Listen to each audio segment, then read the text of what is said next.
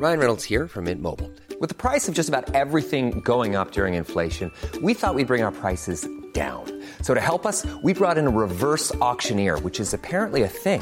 Mint Mobile unlimited premium wireless. Ready to get 30, 30, bit to get 30, bit to get 20, 20, 20, bit to get 20, 20, bit to get 15, 15, 15, 15 just 15 bucks a month. So, Give it a try at mintmobile.com slash switch. $45 upfront for three months plus taxes and fees. Promo for new customers for limited time. Unlimited more than 40 gigabytes per month. Slows. Full terms at mintmobile.com.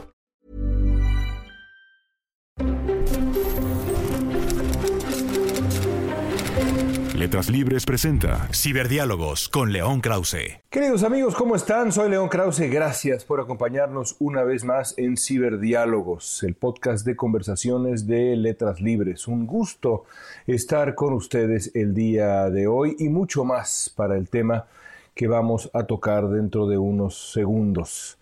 Antes que nada, para quien eh, nos sigue en nuestro videoblog, en nuestro canal de YouTube, pues una explicación, porque no estoy donde generalmente estoy para nuestros ciberdiálogos, no estoy en eh, mi estudio frente a mi librero, sino aquí, en el cuarto de uno de mis hijos.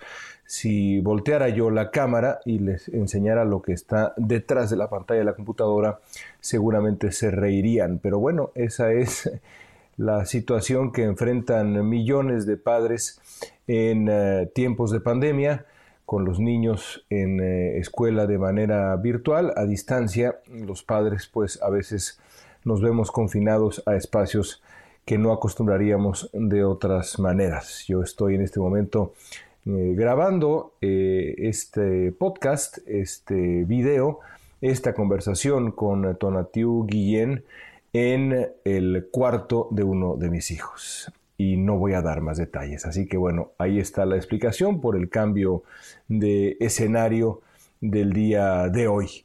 La charla de este ciberdiálogo es con Tonatiu Guillén.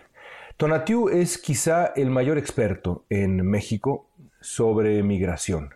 Lo ha sido desde hace muchos años, un hombre sensible, sensato, profundamente informado sobre el gran tema del momento en la región y quizá, cuando se piensa en la región, el gran tema de nuestro tiempo. Habrá quien me diga que el gran tema de nuestro tiempo es más bien el narcotráfico, la violencia, el crimen organizado y quizá eh, tengan razón pero a largo plazo el gran tema será la migración. ¿Por qué? Sobre todo por los efectos del cambio climático, que está golpeando de manera ya clara, ya contundente a distintas eh, zonas del Triángulo Norte de Centroamérica y también de México, y eso afectará la migración.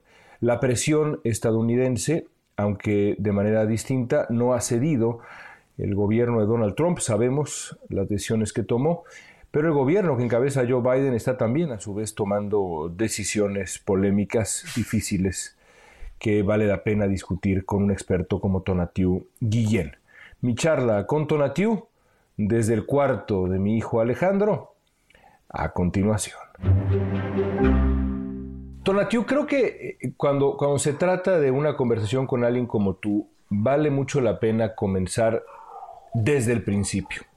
¿Cómo describirías la, evolución del fenómeno migratorio en los últimos años? ¿Qué ha cambiado en los últimos años cuando, cuando piensas en el fenómeno migratorio de Centroamérica, México, hacia Estados Unidos? Miren, grandes trazos hay una característica general que son dimensiones, escalas. Si, si medimos el flujo, sobre todo el centroamericano, no todavía no, comento el mexicano, pero sobre todo el centroamericano eh, tiene un tono en, sus dimensiones mayores, en las escalas que lo estamos viendo, todavía eh, temprano, no, no, es un, no es una migración de larguísimo plazo, no es la migración mexicana. De hecho, la, la centroamericana, pues es un fenómeno pronunciado que tiene algo más de una década en, volúmenes. No quiere decir que no existiera antes ni que no hubiera otros flujos, pero en grandes volúmenes una década, un poco más. Entonces ahí el, primer asunto son dimensiones. Y por el lado mexicano, eh, es al revés, curiosamente. Tuvimos periodos eh, históricos de larguísima movilidad hacia Estados Unidos, en gran medida motivada por razones laborales, económicas, y que pues tuvo épocas eh, intensísimas, como en los años 90, la primera mitad de los, del siglo XXI, también esa década, esa primera década fue particularmente notable. Y, justo a, partir del final de esa década tuvimos un descenso que se mantuvo. En 2008 es como el año emblemático donde el flujo de mexicanos empieza a descender de manera dramática.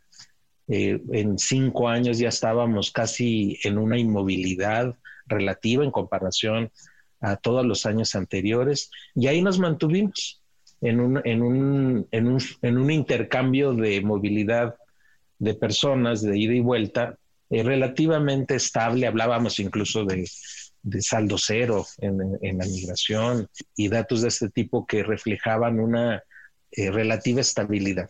No quiere decir inmovilidad, pero estabilidad. Y justo el año pasado empezamos a repuntar, León, el, el, el flujo.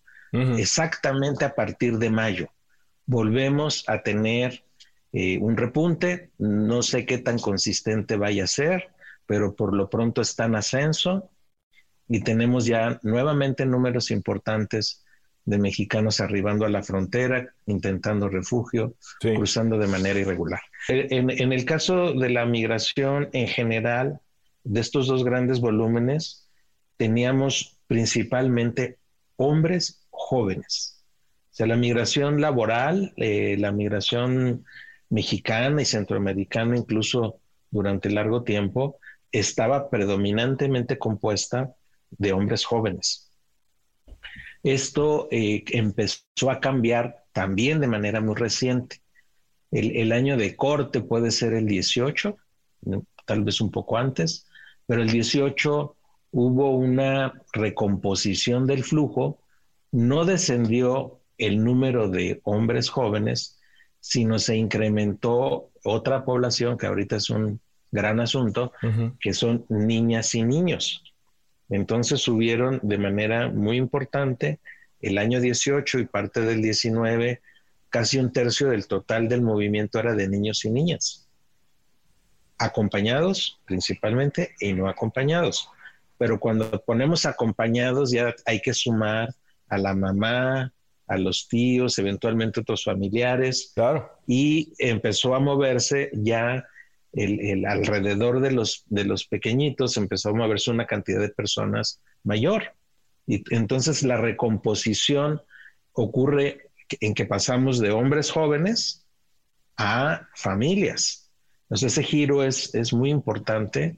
Eh, obviamente el, el, el, rol ahí de los niños y niñas es crítico, y eh, se recompone el perfil social de, los flujos, que es el que ha predominado de manera muy clara en, en 18, 19, 20, pues tuvimos una pausa obligada por muchos factores, política migratoria, recesión de COVID y económica, pero nuevamente hay repunte.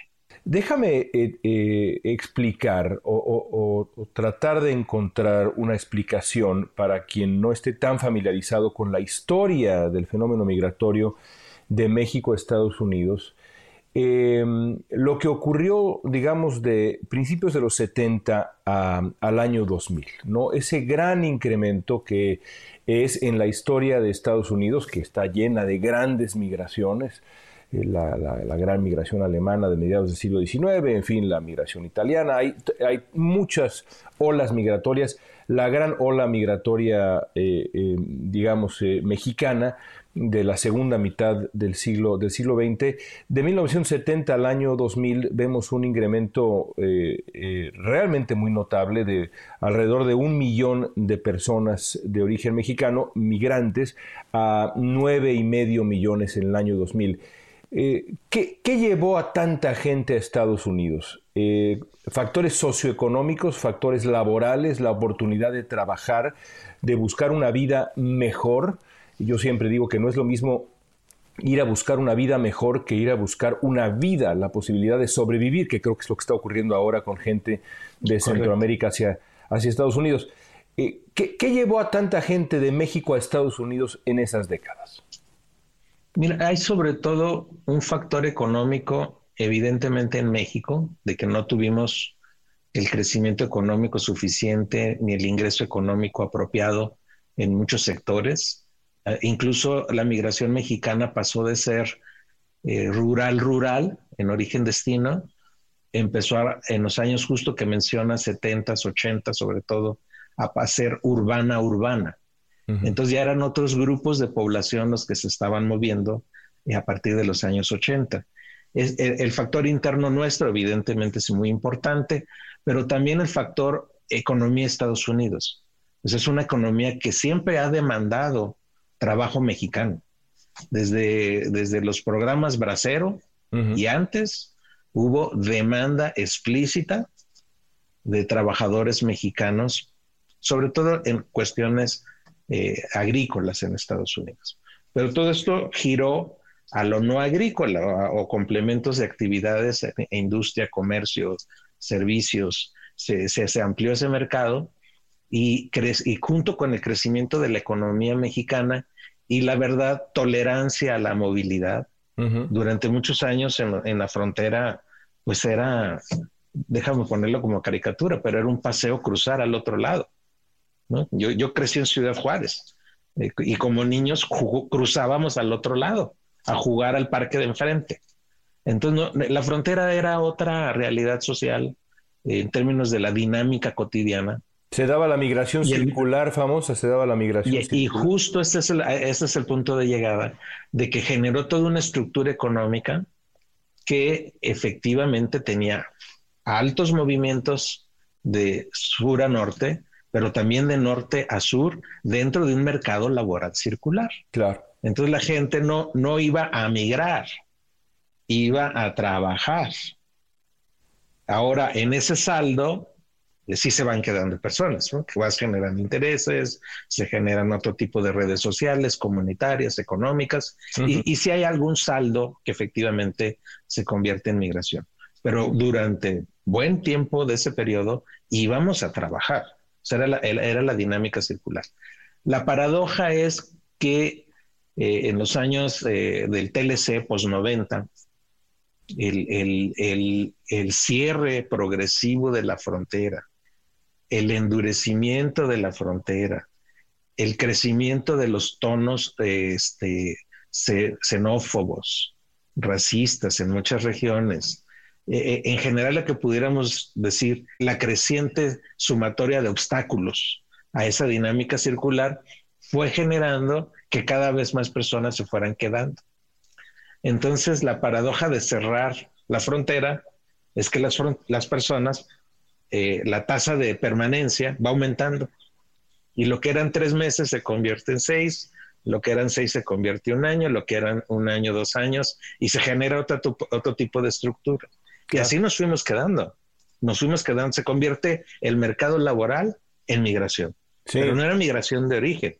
ese giro también es súper interesante este, ponerlo en, esos años. Eh, sobre todo noventas, eh, ahí fue un cambio sustancial. Déjame, déjame sumar una, anécdota. Una de las primeras experiencias que tuve como periodista con migrantes fue con un eh, migrante michoacano de Cherán, que había, vaya, primero decidido ir a Estados Unidos, tienes toda la razón, no a emigrar, sino a trabajar. Y la razón es que se dio cuenta que sus compañeros de eh, juego en eh, eh, básquetbol, en la cancha de básquetbol, tenían unos zapatos muy sofisticados, Converse, y él quería unos zapatos Converse. Y entonces decidió ir a trabajar a Estados Unidos. Y así iba y venía, terminó en Alabama. Y cuando lo conocí, eh, ya había establecido una vida allá, tenía eh, ya dos, dos, abarroterías muy grandes y demás, y sin embargo seguía viviendo este hombre llamado Benavides Guaroco, que me parece un nombre digno de García Márquez, siempre me lo pareció, y el personaje también lo es, vivía en una casa móvil, no había Literalmente, no había echado raíces ni cimientos. Sus hijos habían echado raíces, vivían en, viviendas, en casas, sus nietos, sus bisnietos, pero él se negaba a echar raíces y seguía viviendo, a pesar de ser dueño de negocios, en una casa móvil. Eh, eh, y yo, yo le pregunté, bueno, ¿por qué, don Benavides? Y me decía, bueno, porque yo algún día voy a regresar, porque yo voy a terminar viviendo en Cherán. A pesar de que toda su vida estaba en Foley, en Alabama, él todavía pensaba regresar. Ese, esa generación, pues esa generación que pensaba regresar y que en muchos casos regresaba cotidianamente, eh, eh, se, convirtió en una generación que realmente, como los hijos de él, echaron raíces en Estados Unidos, ¿no? Correcto. Y, es, y ese, ese retrato que haces es muy representativo de, de lo que fue ocurriendo en esta transición entre mercado laboral y migración, ya en el sentido estricto del término. Y culturalmente lo, retratas bien. Culturalmente nunca fuimos a migrar, o no era el propósito de fondo, a menos que hubiera otras raíces y otras redes familiares ya hechas, pero el propósito de fondo era ir a trabajar. Entonces, esa relación hay que entenderla porque el, saldo acumulado en de mexicanos en, Estados Unidos está también conectado a dos dinámicas. Una que le podríamos llamar normal, natural, de que se van creando intereses, de que vas creando redes económicas, de que vas creando incluso redes familiares, este, se, va, se van eh, sumando lo que podemos llamar los factores de permanencia y de atracción. Y es una sumatoria normal en cualquier proceso migratorio. Y hay una sumatoria eh, plus artificial, que es cuando ya el corte de la movilidad circular eh, eh, motiva por sí mismo permanencias adicionales, tiempos adicionales, este, la imposibilidad de ir y regresar. para decirlo en términos muy simplificados, yo no, quiero expresar en toda la complejidad. las implicaciones, pero, pero simplificado. Entre más dura la frontera, más nos quedamos en Estados Unidos. Y sin embargo, eh, eh, y sin embargo se da este fenómeno también que, eh, que, señalabas, ¿no? De cómo en los últimos años, pues más mexicanos regresan a México de Estados Unidos que lo, que lo contrario, que mexicanos que emigran a Estados Unidos eh, y, las cifras son, son notables, es decir, en, eh, en, el 2007 se alcanza un pico con 7 millones de indocumentados de origen mexicano acá en Estados Unidos y de ahí en adelante eh, vemos un descenso hasta llegar a menos de 5 millones. Ya no es la mayoría de la población indocumentada en Estados Unidos los mexicanos. ¿Por qué se da ese, ese regreso? Yo imagino que en ah. parte tiene que ver con la migración circular, la dificultad y demás, pero ¿por qué los mexicanos eh, por lo menos un porcentaje importante decide volver a México eh, y, dejar Estados Unidos? la población indocumentada. sí, la indocumentada. Hay dos grandes factores que justo están claramente marcados en la estadística y que es el año 2008. En el 2008 hay el descenso en picada del, flujo. Porque no está conectado, exactamente. Es el periodo de la, de la primera gran recesión contemporánea, ¿no? por razones COVID como ahora, pero es otra la racionalidad económica y hay un problema muy serio de, empleo para, para trabajadores mexicanos y empieza el descenso. Y, y se sumó otro que no es menor, León, que es nuestro propio cambio demográfico. Si asumimos que en general quienes se movieron durante las décadas pasadas son hombres jóvenes, hacia el año 2000, 2010, 2020, esos hombres jóvenes ya no están en el, en el mismo ciclo vital. Ya nuestra pirámide poblacional este, ya también se corrió. ¿no? Ya, ya, ya tenemos menos jóvenes en esa situación y la economía mexicana no cantó tan malas rancheras. Entonces sí había una capacidad de absorción de esa, de esa población joven. Entonces, si sumamos los dos factores, este, cada cual con su peso específico en la coyuntura, si dejamos de tener eh, eh, tanto demanda en el mercado laboral como, fuerza de trabajo disponible para la movilidad.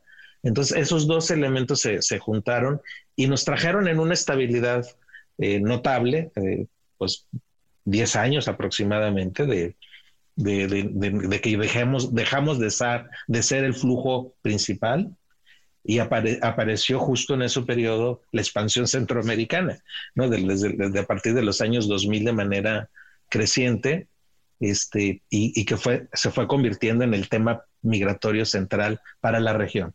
Los mexicanos dejamos de ser el asunto. Pero te reitero.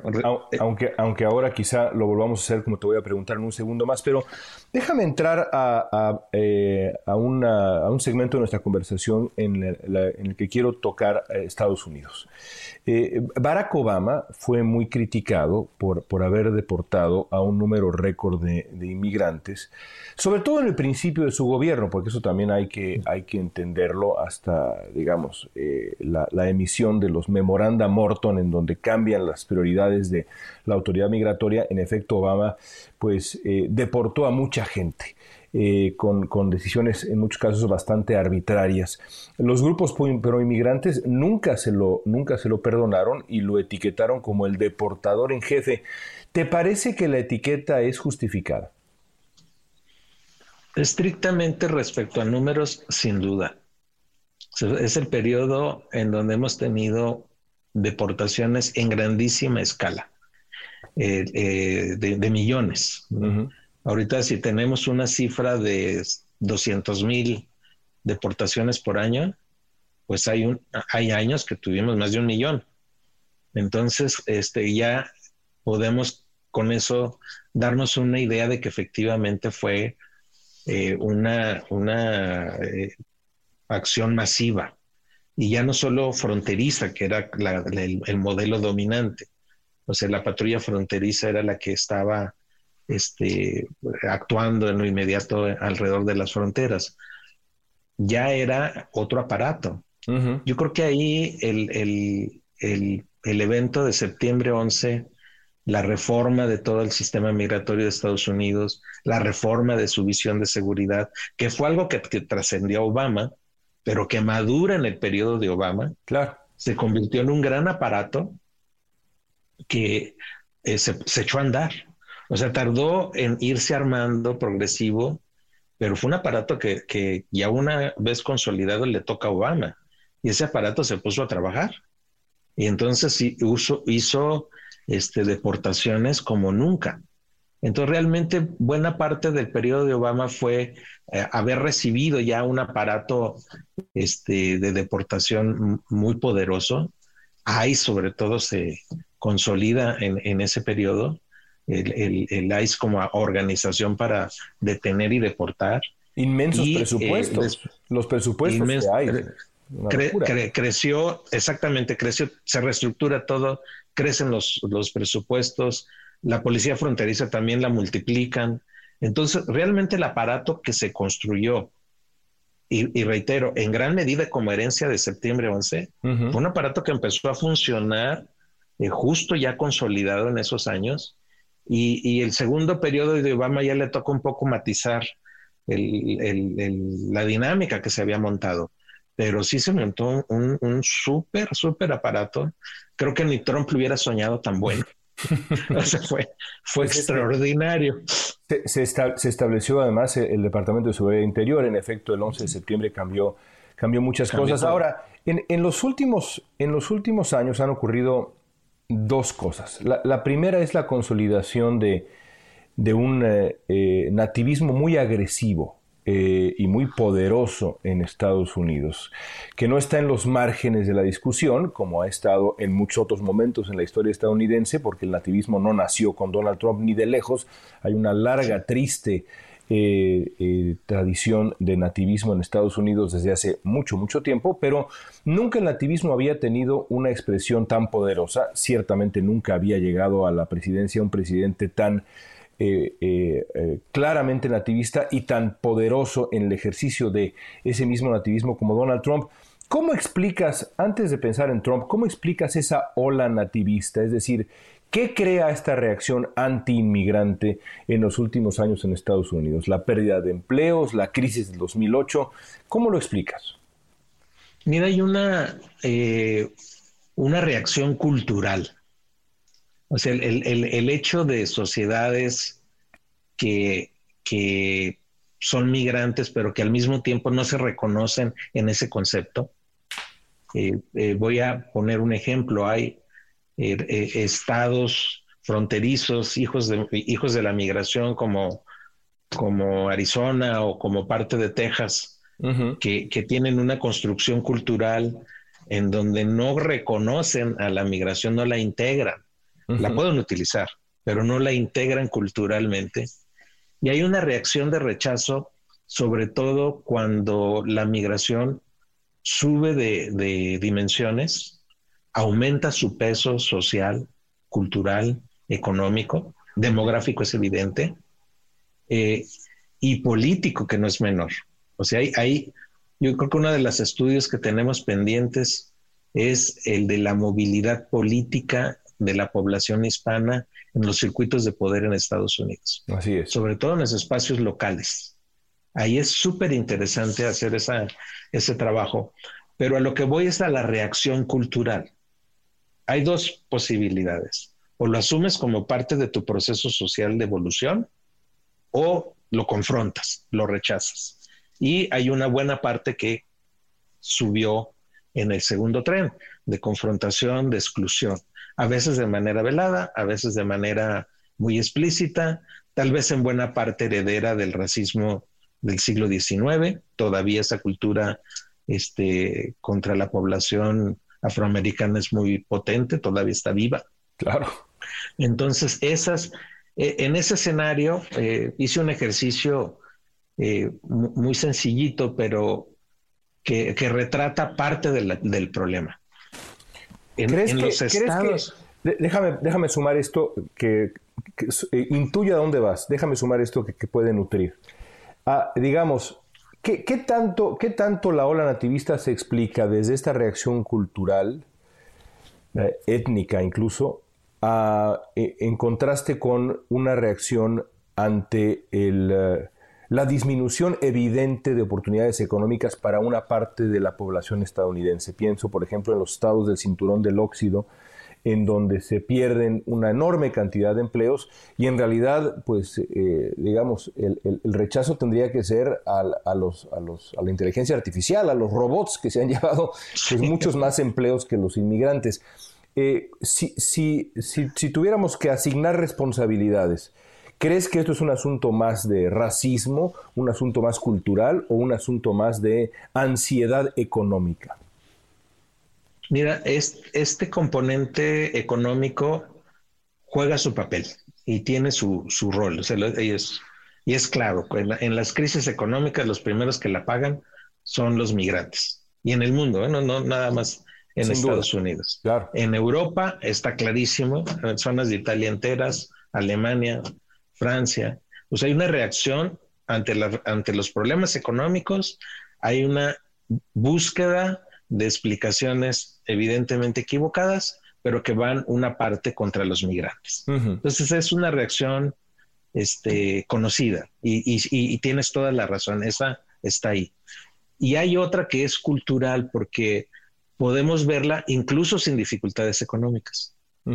El ejercicio que, hice, que es muy simple, muy sencillo, pero que retrata el asunto, es estados en Estados Unidos que pasaron de tener una composición eh, demográfica eh, no diversa o, diversa en escala pequeña en, en 1, 2, 3%, o sea que casi toda la población era blanca, y que de repente pasan a, de repente me refiero a una década, pasan a 5, 7, 8, 9, 10%, les cambia el panorama. Totalmente les cambia el panorama. Y, se hace una, y si se hace una conexión con la votación que tuvo el Partido Republicano Trump en las dos elecciones eh, con esos estados hay una relación en que se mueven parejo. Eh, casi, para ponerlo también eh, de manera rápida, a más diversidad étnica, demográfica en los estados, fue más fuerte la reacción pro Trump, pro este Partido Republicano en las elecciones que hubieron y que no creo que sea casualidad, o sea, si hay, si hay un cambio social, cultural inevitable. cuando tus vecinos ya tienes este, una población que habla español, pues sobre todo ese es el, gran asunto, en, en, una proporción muy significativa, cuando los colores a los que estás acostumbrado a ver personas también se modifica, cuando tienes este, otras prácticas sociales y culturales. Pues reitero, hay dos reacciones posibles. La, la, la de, eh, eh, la, la, de asumirlo como parte de la evolución social o rechazarlo.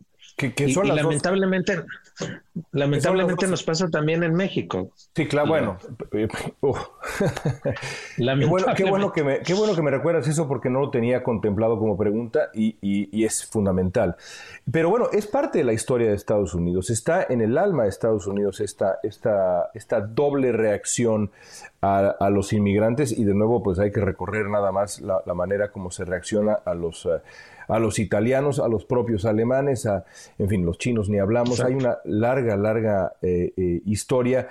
Eh, antes de, pasar al, tema centroamericano, déjame cerrar con esto en, cuanto a Estados Unidos. En cierto sentido es la reacción de un Estados Unidos que está muriendo y me refiero al cambio demográfico que es inevitable, es decir, el crecimiento de la, de la, minoría hispana eh, es inevitable, la consolidación de estas, de estas minorías, la diversidad de este país. También hay un cambio ideológico rumbo más hacia la moderación que hacia los conservadores. En fin, yo creo en lo personal que eso explica la, radicalización del Partido Republicano, un partido que a lo mejor no se da cuenta, pero que en su versión actual está muriendo. ¿Tú crees que ese Estados Unidos que ha reaccionado con, eh, tal virulencia, ese Estados Unidos nativista, eh, se, explica esa reacción porque es un Estados Unidos que está muriendo o exagero? No, tienes toda la razón, comparto el, diagnóstico. Es, una, es, podríamos llamarle una, una última gran reacción de ese periodo, por, no porque las ideas vayan a desaparecer o, o las posiciones culturales este, nativistas desaparezcan, yo creo que van a estar ahí coleando todavía un buen rato, pero demográficamente los cambios son de jaque mate. O sea, no, no hay manera de salir de ahí.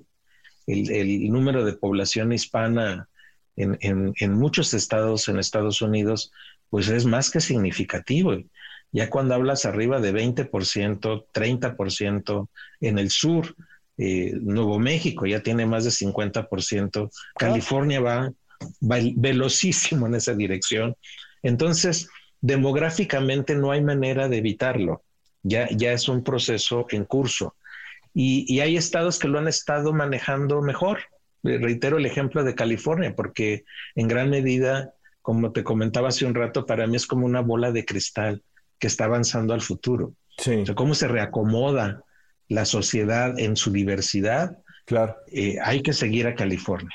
Hay que, hay que ver cómo se, se mueve eh, esa película, pero es un proceso que con otras características, con otra escala, eh, también está en movimiento prácticamente en todo Estados Unidos, en unos más, en otros menos, en unos con más resistencias, en otros menos, pero es un movimiento que si lo movemos una década más, si lo proyectamos una década más, pues nos da otro resultado cultural y social.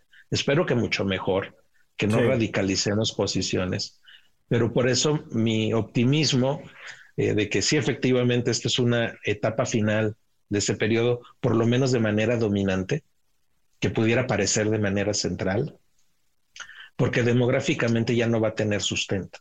Pues en, en California, en, en, California ocurrió algo muy parecido, es decir, pasamos por una yo no estaba acá todavía, pero pasamos en California por una etapa nativista muy, muy activa eh, y muy peligrosa con la propuesta 187 y ahora pues es el gran estado migrante, inmigrante de, Estados Unidos y el Partido Republicano tiene eh, el, porcentaje de votantes registrados como republicanos es es 30, es 30%, es casi un partido nada más testimonial, el Partido Republicano. Pero bueno, eh, eh, déjame, déjame hablar ahora eh, de Centroamérica. el otro gran factor es el crecimiento de la migración centroamericana hacia Estados Unidos. Los factores, está claro, son muchos. Insisto, para mí es la gran diferencia es no es lo mismo ir a buscar una vida mejor que ir a buscar sobrevivir una vida. Las historias son brutales de los inmigrantes centroamericanos. es un desafío complicado por precisamente esas razones, ¿no? La cantidad de factores que se juntan, la inseguridad, la violencia de pandillas, sí la pobreza, el cambio climático en, Guatemala, por ejemplo.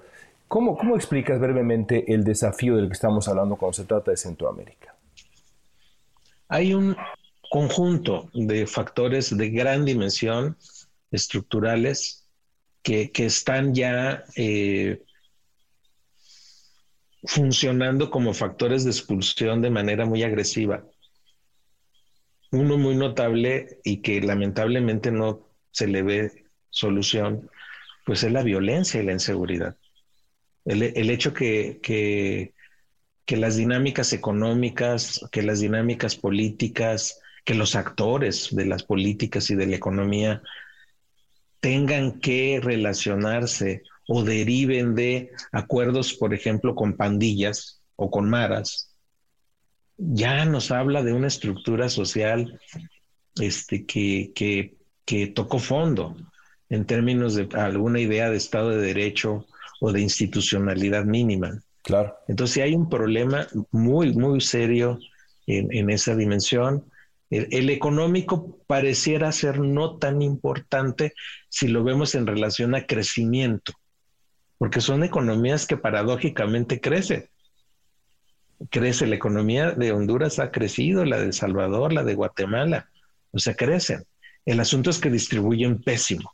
Claro. Y volvemos entonces al asunto de eh, la estructura de Estado, de gobierno, de la élite política. Entonces tenemos ahí un, un escenario muy complicado, muy complejo, que repercute, pues, como siempre, con los más débiles, en las poblaciones pobres, en las poblaciones este, que no tienen capacidad de defensa, que son objeto de todas estas eh, desigualdades y, opresiones. Y al final el resultado es justo el que planteas.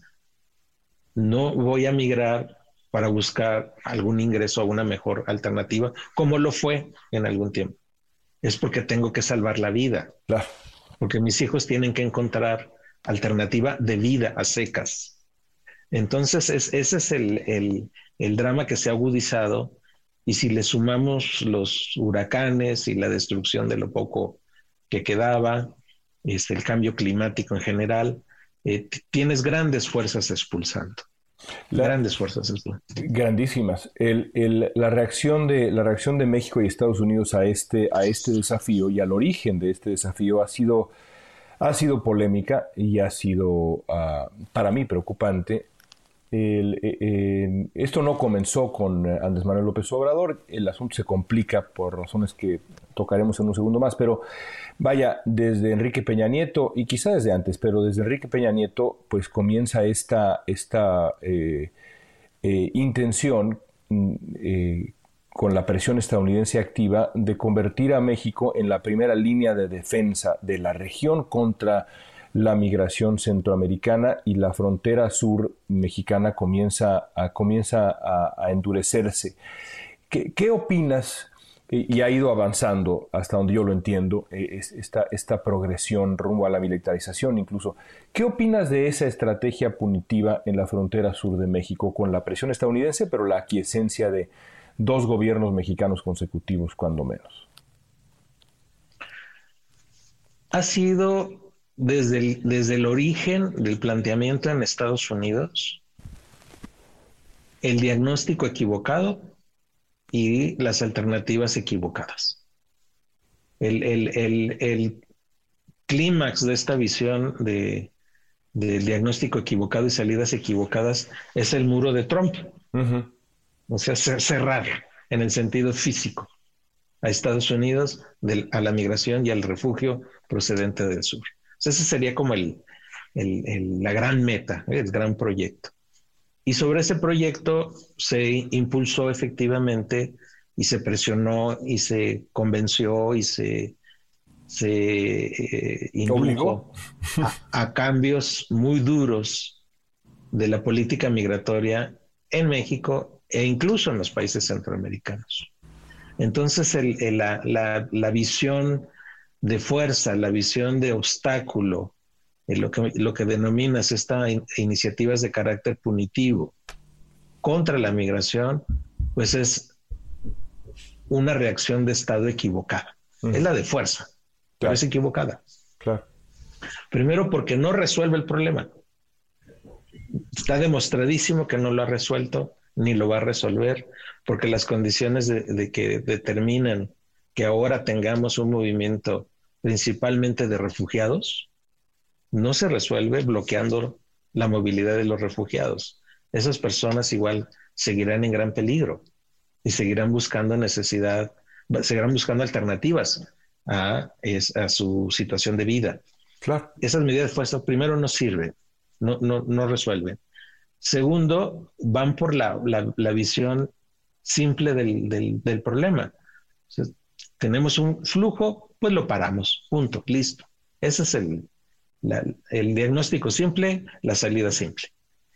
Y de paso, pues generas una infraestructura carísima que viola cotidianamente derechos humanos. Todo el marco internacional sobre refugio está ahí más que cuestionado, cotidianamente violado con respecto al, derecho de las personas a la solicitud de refugio en, un país alternativo. esto se, bloquea cotidianamente. Entonces también hay violaciones jurídicas muy, muy serias y no hay el menor esfuerzo más que de palabras, de buscar alternativas efectivas y entendernos en una región, comprendernos de manera integral en la región, comprender que estamos articulados, así como Estados Unidos y México ya está eh, eh, estructurado una relación de carácter este, de placa tectónica, o sea, no, no se puede mover mucho, de dimensión de placa tectónica, sí estamos articulados. También con Guatemala y los países centroamericanos hemos estado avanzando en, consolidación de vínculos. Pero ¿de cuáles vínculos vamos a, perfeccionar y a desarrollar? No va a ser mediante crear nuestro muro con Guatemala, a través del ejército o la Guardia Nacional, que ya están haciendo, pues por lo menos parte de esta labor simbólicamente ya cerramos la frontera con Guatemala. Pero aquí el, gran punto es cómo también nos estamos negando a entendernos como región y a buscar alternativas, León. Hay, salidas de corto plazo que, que pudieran resolver el problema, además económicamente eh, muy barato, muy simple.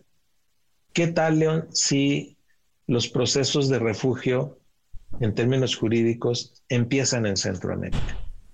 Que las personas puedan empezar su proceso de refugio en Centroamérica.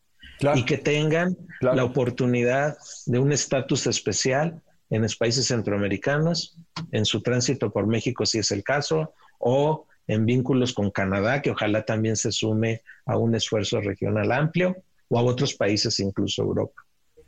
Si el proceso empezara ahí, nos ahorramos este tránsito dramático por México, este cruce que confronta a la Guardia Nacional o al Instituto de Migración o a otras fuerzas policíacas que no tienen nada que ver en el asunto, pero que ya se convirtieron también en parte de los aparatos de control migratorio en México.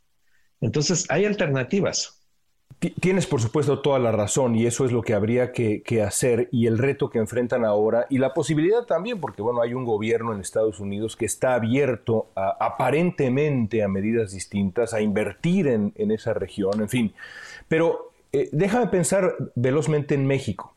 A, a, mí me gusta siempre recordar, bueno, no me gusta recordarlo porque me entristece, que la Comar eh, que, está encargada de la atención a refugiados, opera con un eh, eh, presupuesto que es, pues de verdad, absurdo, francamente. Es decir, un puñado de millones de dólares, creo que son menos de 5 millones de dólares, quizá un poco más ahora, pero si lo comparamos con el presupuesto, yo que sé, de la cafetería de una de las oficinas de migración en Estados Unidos, pues es incluso menor eh, y, apenas estoy exagerando. Es decir, ¿qué se tiene que hacer para que se comprenda la importancia de invertir en esa parte de la estructura en México que está claramente, eh, eh, digamos, desatendida de manera crónica desde hace mucho tiempo? tendríamos que asumir que México tiene un rol y una responsabilidad y un interés claros, abiertos en resolver la problemática centroamericana y asumir que parte de la solución es ser México país de refugio. Plantearlo abiertamente, México como nación de refugio. Lo, lo estamos siendo a regañadientes y por la puerta más pequeñita que pudimos haber creado.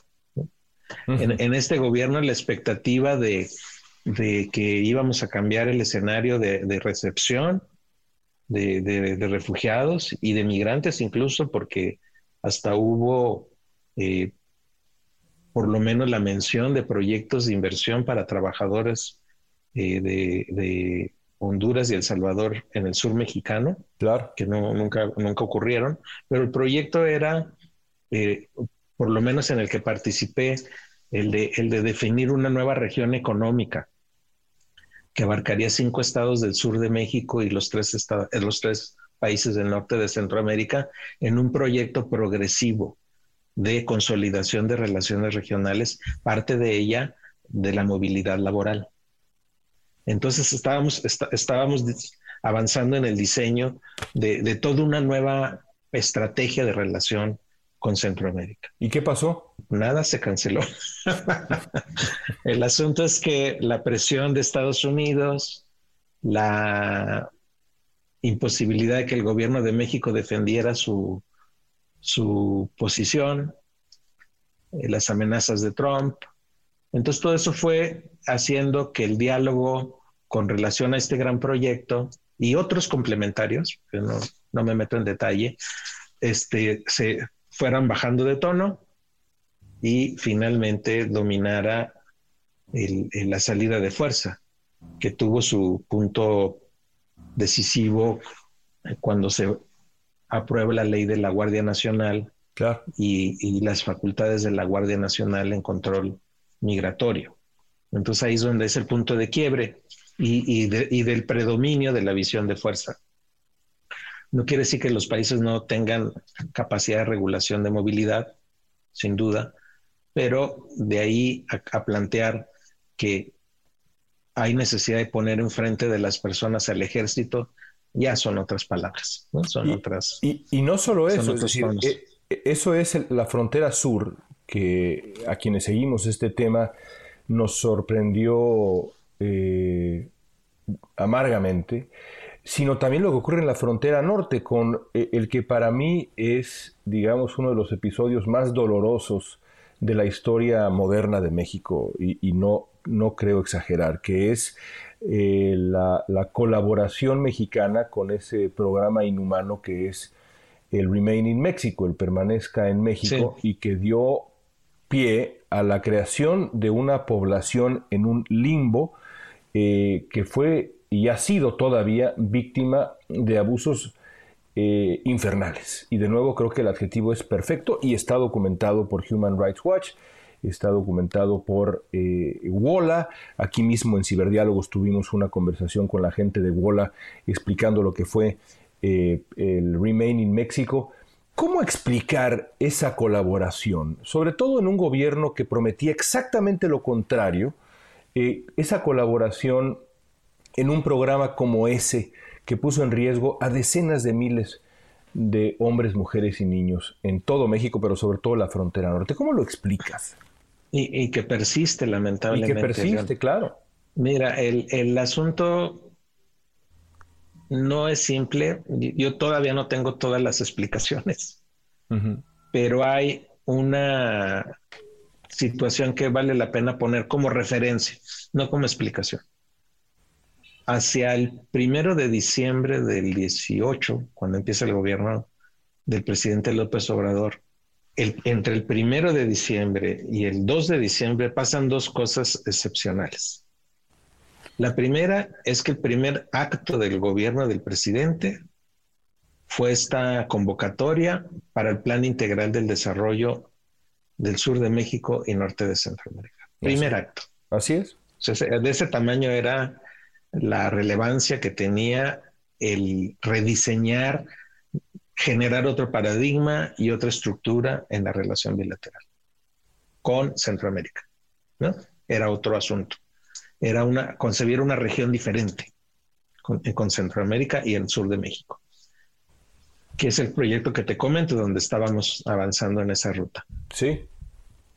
El, el, el otro evento de esos mismos, de esas mismas horas, es que la Cancillería estaba acordando con el gobierno de Estados Unidos el Remaining México. Entonces, al mismo tiempo, y, que, era un diálogo que traían desde, desde semanas antes, ¿no? Este Marcelo Ebrard y su, y su equipo de jóvenes que estuvieron ahí en, esa, en ese diálogo, con la señora Nielsen y con Pompeo. Y eh, caminamos paralelos en dos visiones que al final se confrontaban.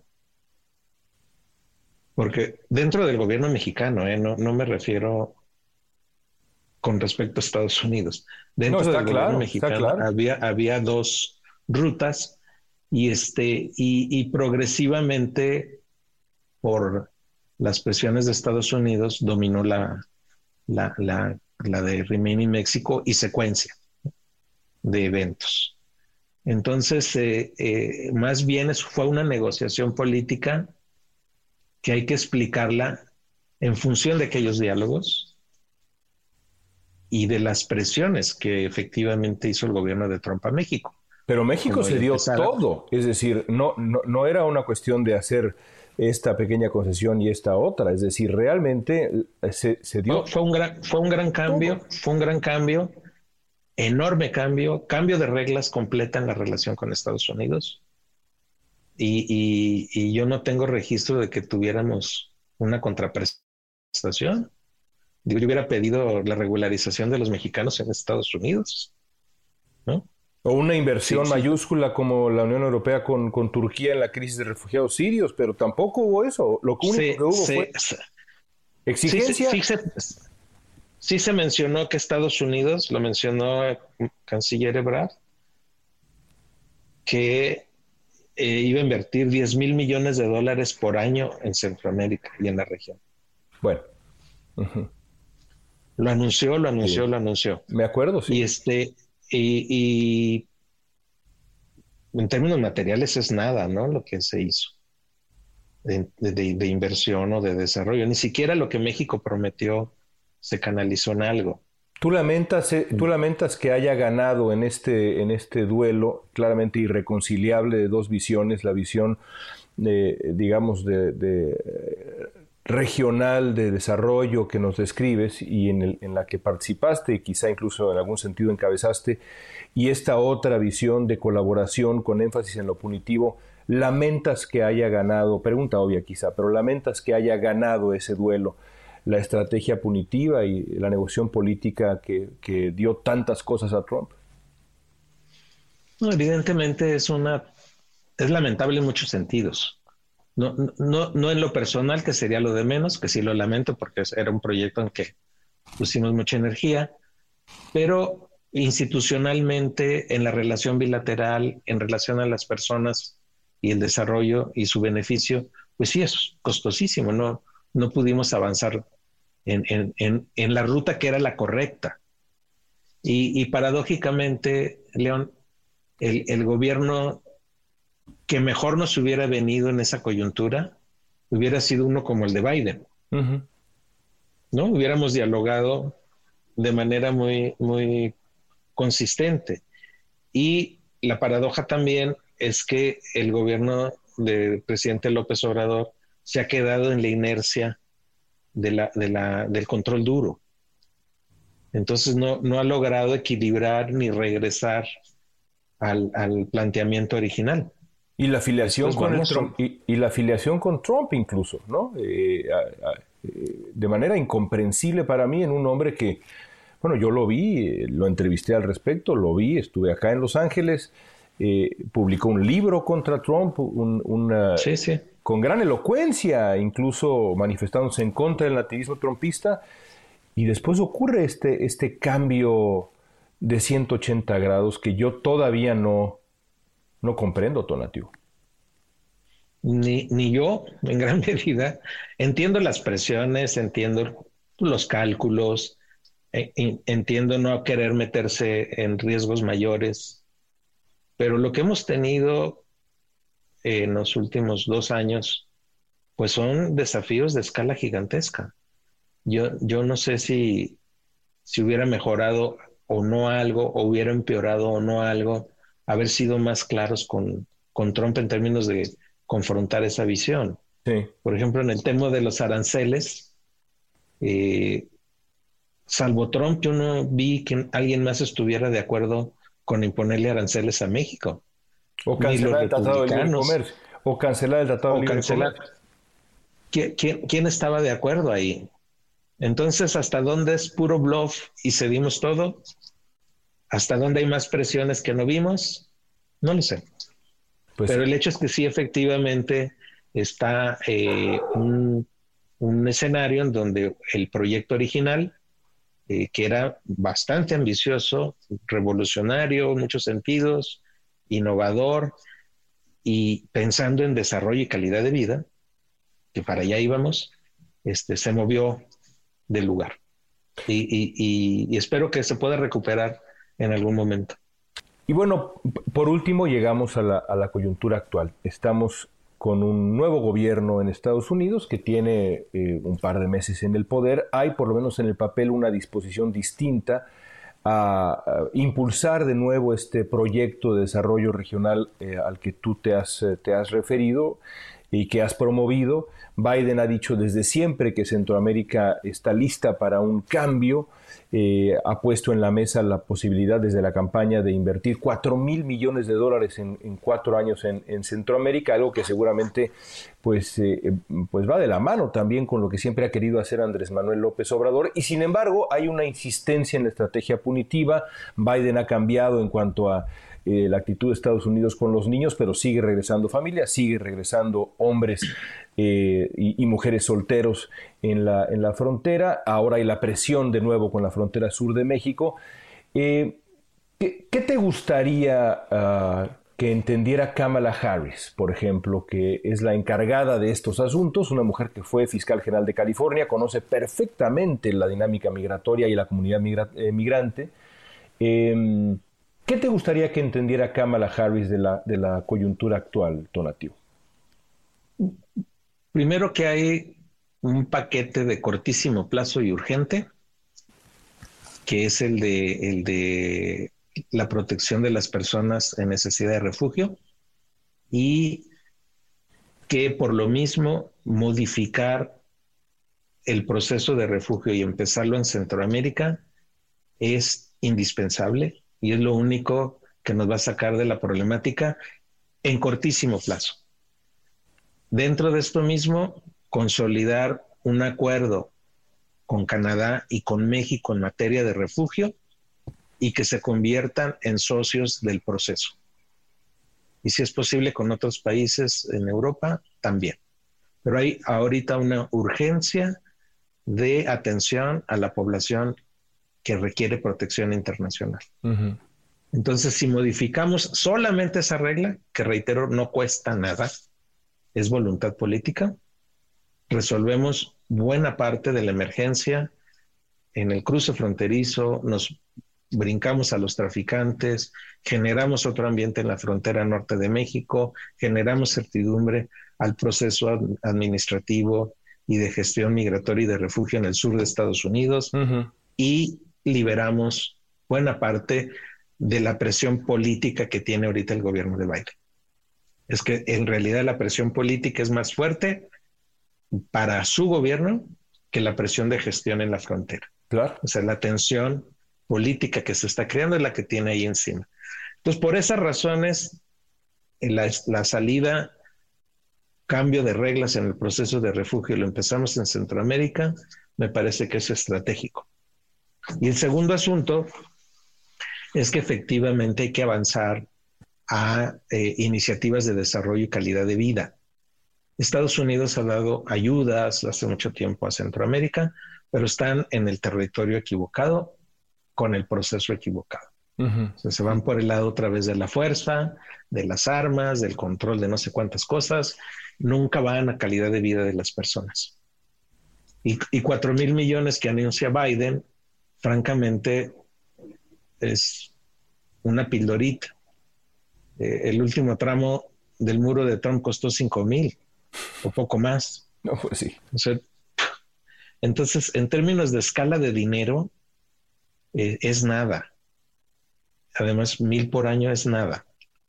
Entonces, más bien es cómo hacemos una bolsa internacional que no sean de cuatro mil, que sean de cincuenta mil, pero buscamos pedacitos, eh, lo programamos en cuatro años sobre proyectos de inversión en calidad de vida. Esto yo lo quiero enfatizar. Hay que ir directamente a las condiciones de calidad de vida, vivienda, servicios, educación, alternativas. Y alternativas económicas de escala de las personas, porque tampoco hay que darle espacio a las grandes mineras, que esa es otra concepción distinta del asunto, o a, las transnacionales que tienen un tono pues más de, extracción de recursos que de beneficio regional que es como están avanzando mucho en, Honduras en particular. Entonces hay que darle el, giro adecuado a la inversión. O sea, a lo mejor son cuatro mil o son ocho mil, pero con precisión sobre calidad de vida. Entonces, si avanzamos en esos dos territorios, el urgente y el otro de desarrollo en función de calidad de vida y en infraestructura básica, por ejemplo, León, una carretera centroamericana real, una autopista que vaya desde Ciudad de Guatemala hasta Tapachula, sería un detonador económico extraordinario. Claro. Y la movemos a San Salvador, la movemos a Tegucigalpa, la, movemos a San Pedro Sula. Increíble que no exista, ¿no? Increíble que no exista. Eh, eh, eh, existen cosas precarias. Y, y sobre eso medidas de comercio ágil. Lo que hacemos en la frontera México-Guatemala, si lo hiciéramos en la México-Estados Unidos, ya hubiéramos hecho una crisis global. Hacemos todo para que no funcione el comercio. Por supuesto. Hacemos todo para que no funcione la movilidad regular de las personas. Hay un gran mercado de trabajo de guatemaltecos en el sur de México. Sí. Bueno, ni siquiera eso está bien trabajado. Es, es ahí hay la posibilidad de, por eso el, concepto, avancemos a, una, a un nuevo polo de desarrollo continental. Y ese nuevo polo de desarrollo continental tiene piececitas básicas de infraestructura que hay que poner. Sí, claro. Pero no en función, no en función de grandes intereses. Reitero el concepto. Es una economía de escala humana sobre la que las personas realmente pueden desarrollar y sobre calidad de vida directamente a, las personas, a las familias. Si, hacemos ese camino, este, ya, ya eh, empezamos a replantear y, muchas más cosas deben estar por ahí factibles. Claro. Pero la invitación general es replantear el paradigma, replantear los modelos habituales con el que estamos pensando el problema replantear el escenario. Y, ya entrados en gastos, ayudemos a la modernización política de los estados centroamericanos. Claro, claro. Con todo respeto, pero jóvenes tienen que hacer una cosa este, más seria en, Estado de Derecho y desarrollo institucional. Sí. No, puede ser el mundo así todo el tiempo. Pues por ahí es donde el proyecto pudiera tener un personaje como la señora Harris, si, si, si ella, ella sería maravilloso que pudiera conducir el replanteamiento del problema, sí. la reconceptualización del problema, sería genial.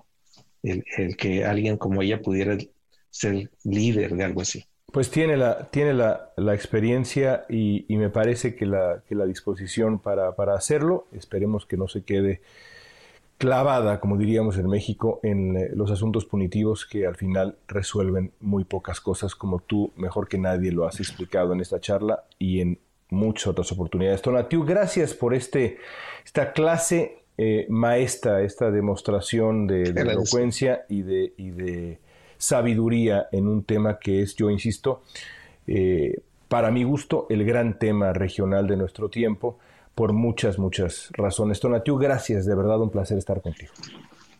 Un gran gusto haber compartido esta conversación contigo, querido León, es fantástico el trabajo que haces y cuando podamos colaborar, encantados.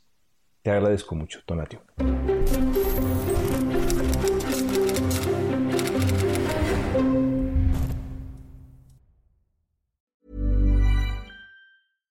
Even when we're on a budget, we still deserve nice things. Quince is a place to scoop up stunning high-end goods for 50 to 80% less than similar brands. They have buttery soft cashmere sweaters starting at $50 luxurious Italian leather bags, and so much more. Plus, Quince only works with factories that use safe, ethical, and responsible manufacturing. Get the high-end goods you'll love without the high price tag with Quince. Go to quince.com/style for free shipping and 365-day returns.